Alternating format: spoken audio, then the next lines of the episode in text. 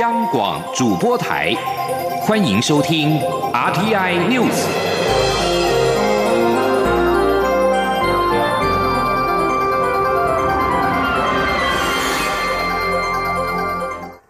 各位好，我是主播王玉伟，欢迎收听这节央广主播台提供给您的 RTI News。新闻首先带您关注，在二零二零大选败选之后，国民党内在改革声浪之下选出新任党主席，立委江启臣今天宣誓就任。他表示将发挥承先启后的角色，让不同世代携手重返荣耀。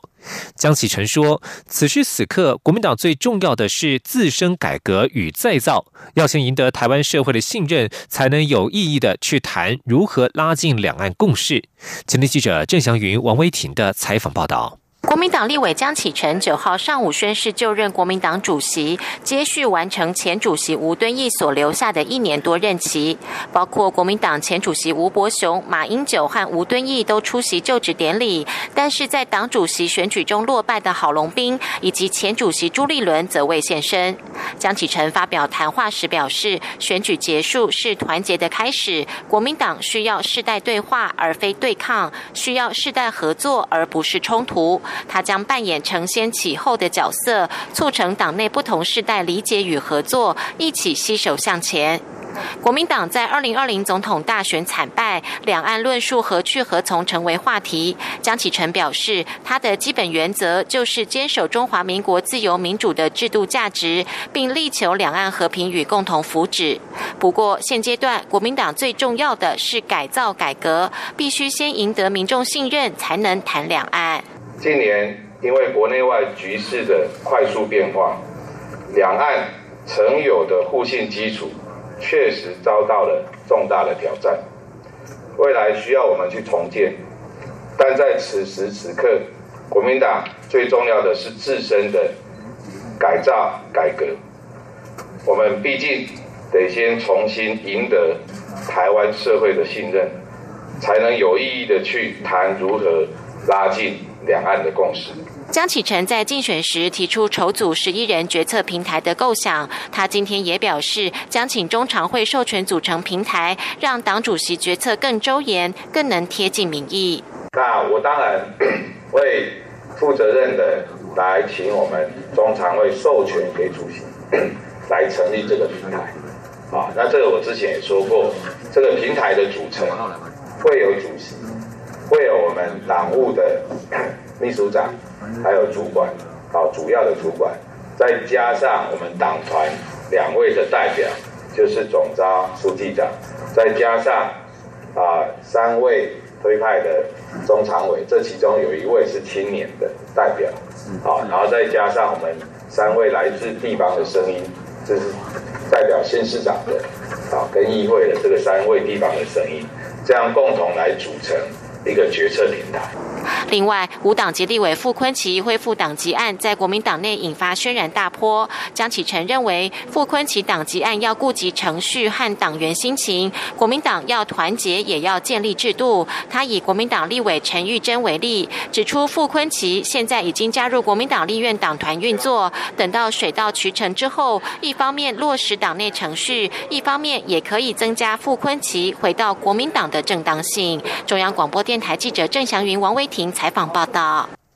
新任国民党主席江启臣今天就任，蔡英文总统今天上午受访时表达恭贺，并希望两党能够在民主机制上进行良性竞争。对于有国民党立委提案冻结防疫特别预算百分之八十，总统说他不清楚江启臣是否知道此事，但他希望朝野在防疫期间可以团结，共同确保人民的健康与安全。今天记者欧阳梦平的采访报道。国民党九号上午举行新任党主席就职典礼，蔡英文总统上午到桃园市的义庭企业有限公司视察口罩生产。他在受访时向国民党的新任主席江启臣表达恭贺，并希望未来两党能够进行良性竞争。总统说：“我倒是要利用这个机会哦，呃，向呃国民党的新任主席哦江主席表达呃恭贺之意啊。”那我们也希望我们可以携手，共同来强化台湾的民主的呃机制哦。那这这个民主机制之上，我们可以从事良性的竞争。立法院财政委员会九号举行联席会议，审查防疫及纾困特别预算，但有国民党立委提案冻结特别预算的百分之八十。该提案最后因为连署人数不足，并未成案。蔡总统被问到此事时，表示他不清楚江启臣是否知道此事。总统并指出，现在国家面临防疫的重大挑战，他希望朝野可以团结一致，共同处理疫情，确保人民的健康与安。安全，总统也表示，现在防疫的种种作为都是在和时间赛跑。他希望立委在审预算时，能够考虑到特别预算的特殊性，以及行政部门在执行防疫或相关作为时需要比较大的弹性。总统也指出，政府提出的纾困方案有短期，也有比较中长期的规划。短期就是希望消费面不要受到太大的影响，并让许多在第一波就受到严重冲击的中小型业者能够及时获得政府适度的协助，包括在融资或员工照顾方面，让他们的事业或企业经营不会中断。中央广播电台记者欧阳梦平采访报道。关注财经焦点，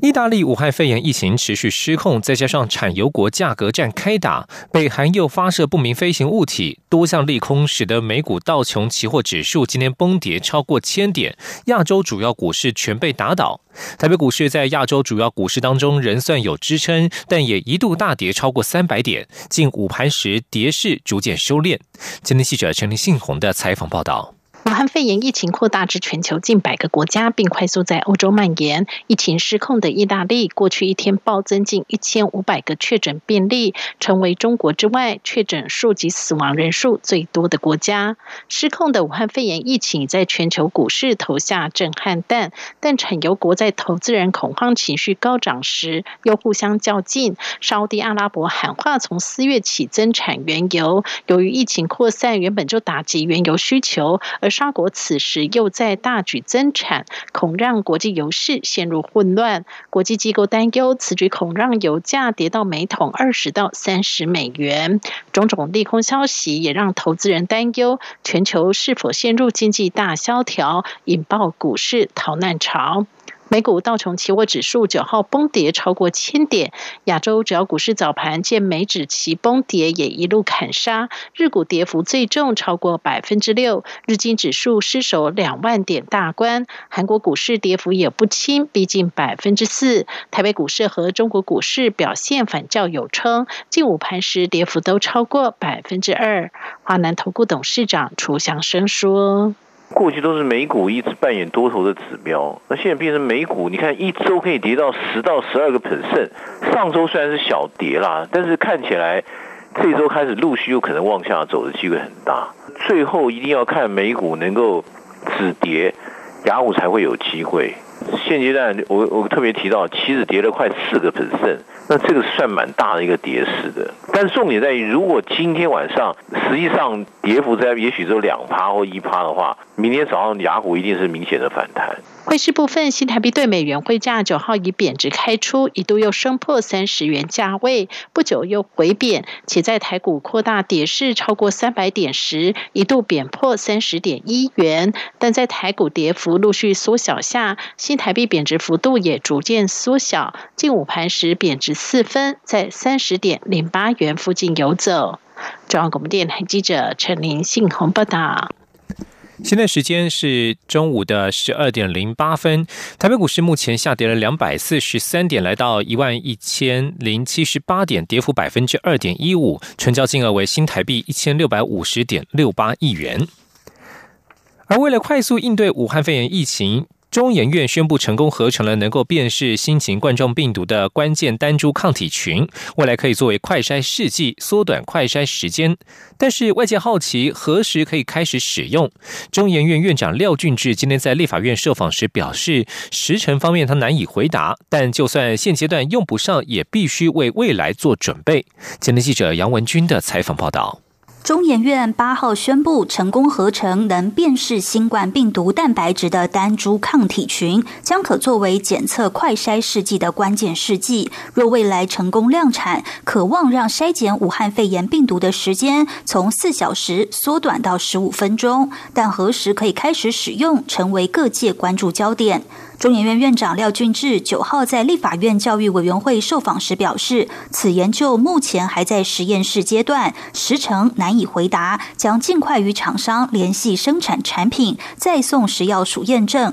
或卫生福利部许可才能上路。他强调，四月一号要做到非常非常困难，但就算现阶段用不上，也必须为未来做准备。他说。我们会尽快做啊，但是啊，在做的同时，我们也不能忽略做所有的这个准确性、灵敏度等等啊，因为这个误诊恐怕引起的问题啊也是相当大。至于被视为有效治疗新冠肺炎的第一候选药物，中研院团队已成功合成纯度百分之九十九、攻克级的瑞德西韦，目前进度为何？廖俊志说，瑞德西韦的专利权属于美国药厂，在未获得美国药厂授权前，台湾不能量产。不过，中研院有参与美国的临床试验，结果预计四月底出来。目前是备而不用，只能说，若未来全球真的爆发大流行，台湾将有能力生产。在疫苗方面，廖俊志说，全世界目前没有疫苗，国内有不少团队正在设计。目前最为看好的为奈米疫苗，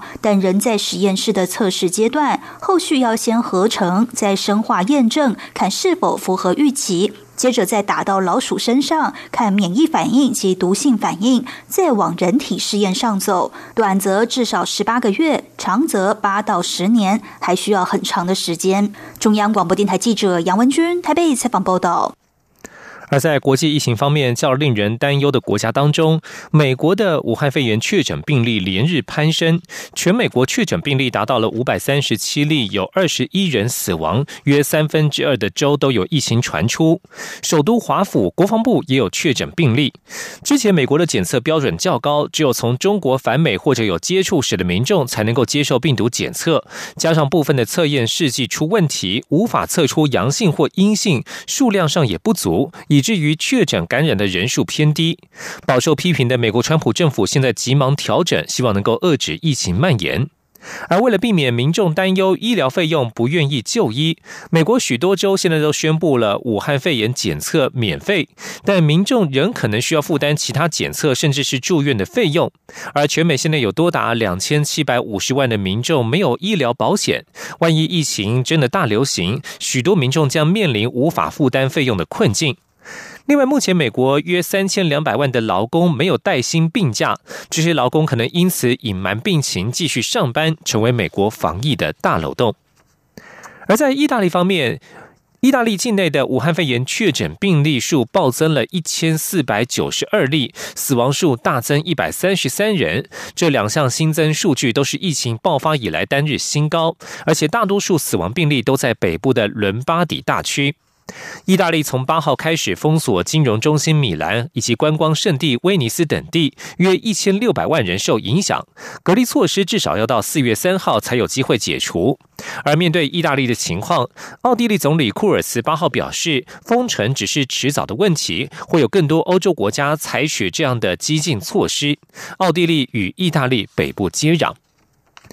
在国际形势方面，南韩合同参谋本部今天表示，北韩今天发射了三枚不明飞行物体，这是继一星期之前发射两枚短程弹道飞弹之后，北韩再度进行发射。南韩合同参谋本部在声明当中指出，北韩今天从咸镜南道的善德发射三枚飞行物体，军方正在密切观察更多的发射举动，并维持备战状态。而这是北韩在一星期之内第二次发射。北韩在沉寂三个月之后，上星期一从一个超大型的多管火箭炮发射了两枚飞行物。据信，这是北韩冬季军演炮击演习的一部分。以上新闻由王玉伟编辑播报。稍后请继续收听央广午间新闻。各位朋友，大家好，我是台大医院张尚存医师。自从武汉肺炎疫情发生以来，许多人配合政府居家隔离或居家检疫，而被限缩了行动自由。我们不应该害怕或排斥，要多给他们一些支持与鼓励。也提醒居家隔离或居家检疫的民众，确实做好与外界隔离。不管疫情如何变化，大家都要有正确正向的态度，不要彼此贴标签，才可以守护台湾的健康。由政府请安心资讯有机关署提供。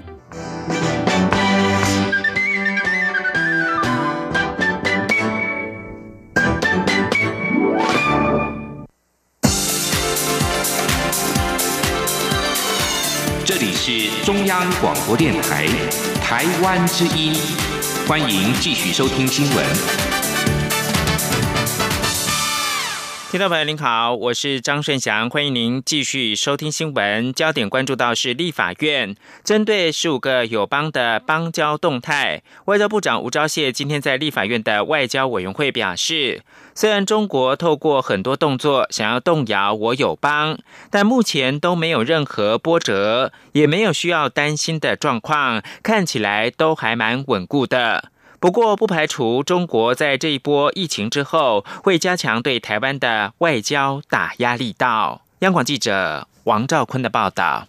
外交部长吴钊燮在立法院答询表示，十五个友邦除教廷外，目前邦交没有特殊需要去关注。而教廷外长日前与中国外长在德国的会谈，其实也没有触及外交议题。台泛关系现在看起来也没有需要担心之处。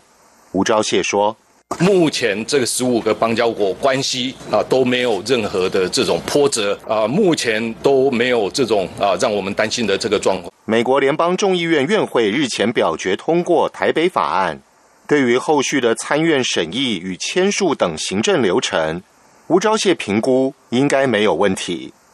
我方推动参与世卫组织及世卫大会频频受阻，有立委建议不如邀请世卫组织会员国来台开会。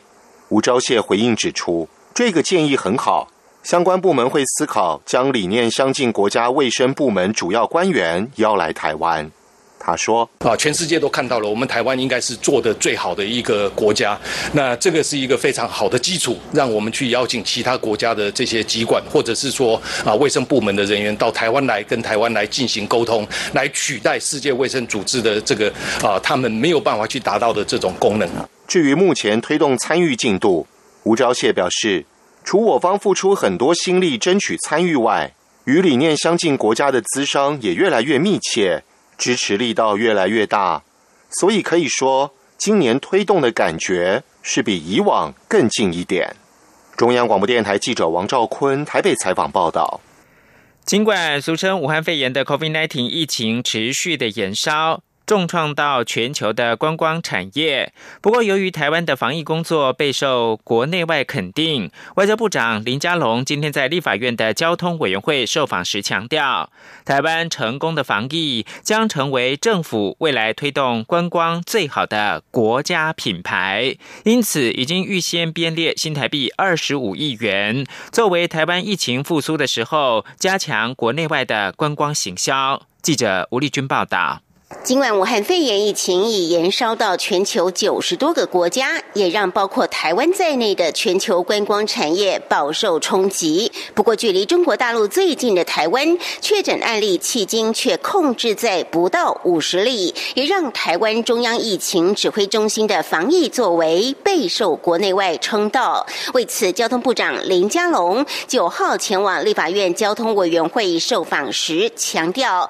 已编列新台币二十五。五亿元针对未来疫情逐渐复苏后的观光行销重点，放在台湾是一个防疫非常成功的国家，希望以此作为国家品牌，吸引国际观光客安心来台旅游。林佳龙说：“未来复苏期间的宣传行销，那国内旅游规划了二十亿元的国旅行销的补助方案。”在国际行销方面，也针对五大市场规划编列了五亿元。那每一个市场有增加一亿元的国际行销，让全世界都能够了解台湾是可以最安心旅游的一个美丽宝岛。那个时候呢，我相信对我们未来观光业的发展会是一个最好的国家品牌。根据统计，随着境外疫情持续升温，台湾已有超过三千家旅行业、一万两千家旅宿业、二十五家观光旅游业者以及大约二十万名从业人员面临歇业及放无薪假的危机。交通部除了提拨二十九亿观光发展基金、十五亿特别预算，总计四十四亿元的观光产业纾困方案外，也将针对日本、韩韩国、新南向、港澳及欧美等五大市场以及重点十国，编列五亿元扩大精准行销。中央广播电台记者吴丽君在台北采访报道。武汉肺炎疫情冲击中国原料药厂复工不顺利，恐怕会牵连到台湾许多的药品，包括了慢性病药品在内，将会面临到断料。卫福部食药署署长吴秀梅今天在立法院答询的时候表示，国内药品大概有六个月的库存，现阶段原料药没有短缺。不过，国内也已经开始预做准备，寻求欧美或者是国内供应等替代的来源，但成本势必因此提高。针对业者呼吁政府就药品成本上扬给予补贴，他则说，目前的纾困特别预算当中就有研拟办法可以补助。央广记者谢嘉欣的采访报道。武汉肺炎影响各产业发展，有媒体报道称，中国原料药因复工不顺，台湾的高血压、血脂及血糖等慢性病药物，最快下个月就有缺料问题，引起立法院经济委员会多位委员九号纷纷关切。卫福部食药署署长吴秀梅答询时回应，会注意是否有医疗院所预期短缺而囤积药品。不过，国内药品存量有六个月，现阶段原料药没有短缺的问题。然而，政府也已预做准备，积极与制药工会讨论，寻找中国及印度以外的原料药替代来源。他说。因为以中国跟印度大概是占全世界四十 percent 原料的供应，在欧洲、在美国、加拿大，还有其他的国家等等，大概还占六十 percent。过去因为考量到原料药的成本，所以大概会从中国跟印度主要为进口国。但是现在因应着疫情，所以他们也可以考虑从其他的国家来进口，只是因为成本会比较高。那事实上，台湾自己也有原料药的供应商，目前我们也盘整相关可以在国内可以供应的一些原料药。经济部书面报告则提到，会协助厂商启动第二备料机制，粗估药品成本将因此增加两到三成。然而，疫情冲击恐使药品成本上扬，业界呼吁政府给予补贴。吴秀梅表示，目前纾困特别预算中就有办法可以给予补助。另外，呼应业界建议，要缩短原料药第二来源的审查流程，有立委要求审查缩短至一个月。吴秀梅回应，若业者资料齐备，食药署会尽力缩短审查时间，盼能在两个月内完成审查。中央广播电台记者谢嘉欣采访报道。COVID-19 疫情持续的冲击，经济部长沈荣金今天在立法院经济委员会受访表示，政府增加的六十条口罩的产线，平均每天产量本周可以达到九百二十万片。若就单日来看的话，产能则是有望破千万片。至于后续新购的三十二条产线，则希望能够在本月底完成交机。而在防疫期间，有诊所的一般废弃物引起社区民众感染的恐慌。对此，行政院环境保护署的署长张子静今天在立法院答询的时候解释，有感染之余的废弃物都会有专门的单位合作处理。至于在防疫期间诊所废弃物的认定，近期将会进行跨部会讨论，在一个星期之内提出指引。记者肖兆平的报道。行政院环境保护署署长张子静九号赴立法院社会福利及卫生环境委员会报告业务概况及立法计划。不过，有不少立委关注防疫期间口罩以及民生废弃物的处理机制。民进党立委苏巧慧质询时提到，有社区诊所的一般生活废弃物，如卫生纸跟纸杯，被要求不能丢到大楼垃圾场，引起诊所跟社区冲。冲突。因此，苏巧慧认为，在防疫超前部署的思维下，社区诊所废弃物必须要有清楚的处理指引。环保署长张子静答询解释，有感染性的废弃物都会交由专业单位特别处理。至于防疫期间诊所废弃物如何区分一般生活废弃物以及有害废弃物，将会在一周内与各部会讨论并提出指引。他说：“基层社区诊所的废弃物处置是否应有更明确的指引？可以吧？同意吧？这是第一个。那多久可以制定出来？这应该很快吧？我看卫福部每一个都很快啊，一个星期可以，一个星期内就应该完成了嘛。今天星期一、星期五之前就应该完成。这是第一个明确的指引，而且是跟。”卫福部等跨部会做过讨论的分类方式。除了诊所的垃圾处置，苏巧慧跟国民党立委张玉美也关心到居家隔离、居家检疫民众的废弃物如何清运。在 SARS 期间担任台北县卫生局长的张子静表示，SARS 期间曾经有专用垃圾袋，并派员登门特别处理，但却引发民众无谓的心理压力。因此，目前是等候有需求的民众通知，在。委托甲级单位前往个案处置。张子敬说：“只要他被居家隔离，我们会把宣传、宣传、宣导单给他，告诉他我们可以怎么样子提供服务。那你如果需要，那卫生单位把名单转给我们，我们就去。”张子敬会后受访时进一步补充，他强调。口罩废弃物不论有没有感染，都要妥善处理。环保署会建请相关单位在公共场所设置口罩收集点。至于居家隔离、居家检疫民众的垃圾清运，目前更是拉高规格，派专人前往收集，以避免有感染风险的垃圾进入社区跟清洁队，造成不必要的恐慌。中央广播电台记者肖兆平采访报道。因应防疫，内政部长徐国勇日前宣布暂停实施全国性的酒测。虽然强调地方酒测次数未减，但仍有八成的网友不赞同。对此，徐国勇今天表示，暂停全国性的酒测一个多月来，酒测的次数并没有减少，中央跟地方酒驾零容忍的态度也没有改变。为了防止武汉肺炎疫情扩散，警察人力部署弹性的投入到防疫。希望外界体恤，也给警察一些掌声。武汉肺炎疫情持续的延烧，立法院的秘书长林志佳今天报告立法院防疫作为时表示，防疫期间暂缓一般民众的参访，来自疫区的国外访宾也谢绝参访。目前立法院的职员、技工、工友都没有确诊的情形，后续将暂缓前往疫区员工的出国申请。记者郑玲的报道。法院秘书长林志嘉九号到立法院司法法制委员会报告立法院因应新型冠状病毒肺炎防疫措施及执行成效。林志嘉报告指出，因应中央流行疫情指挥中心提升为一级开设，立院也配合提升防疫措施。立法院同仁、访客及外包人员经各入口热像测温仪或额温枪量体温，并使用酒精性干洗手液消毒，未超过三十七点五度才能进入院区。林志嘉表示，防疫期间。国内外参访也加强管理，除了洽公外，暂缓一般国内民众来院参访。对于一些呃洽公的呃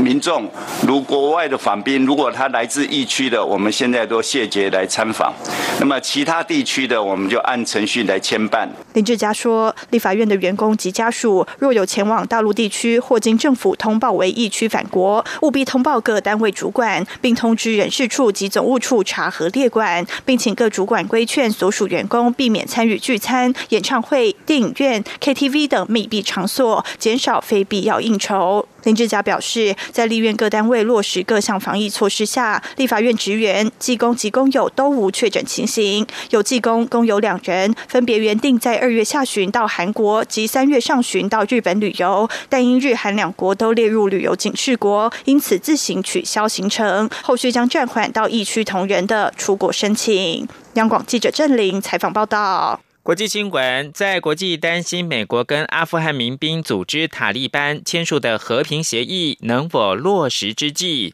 阿富汗政坛分裂在今天上演。现任总统甘尼和前行政首长阿布杜拉今天在两个不同地点分别宣誓就职。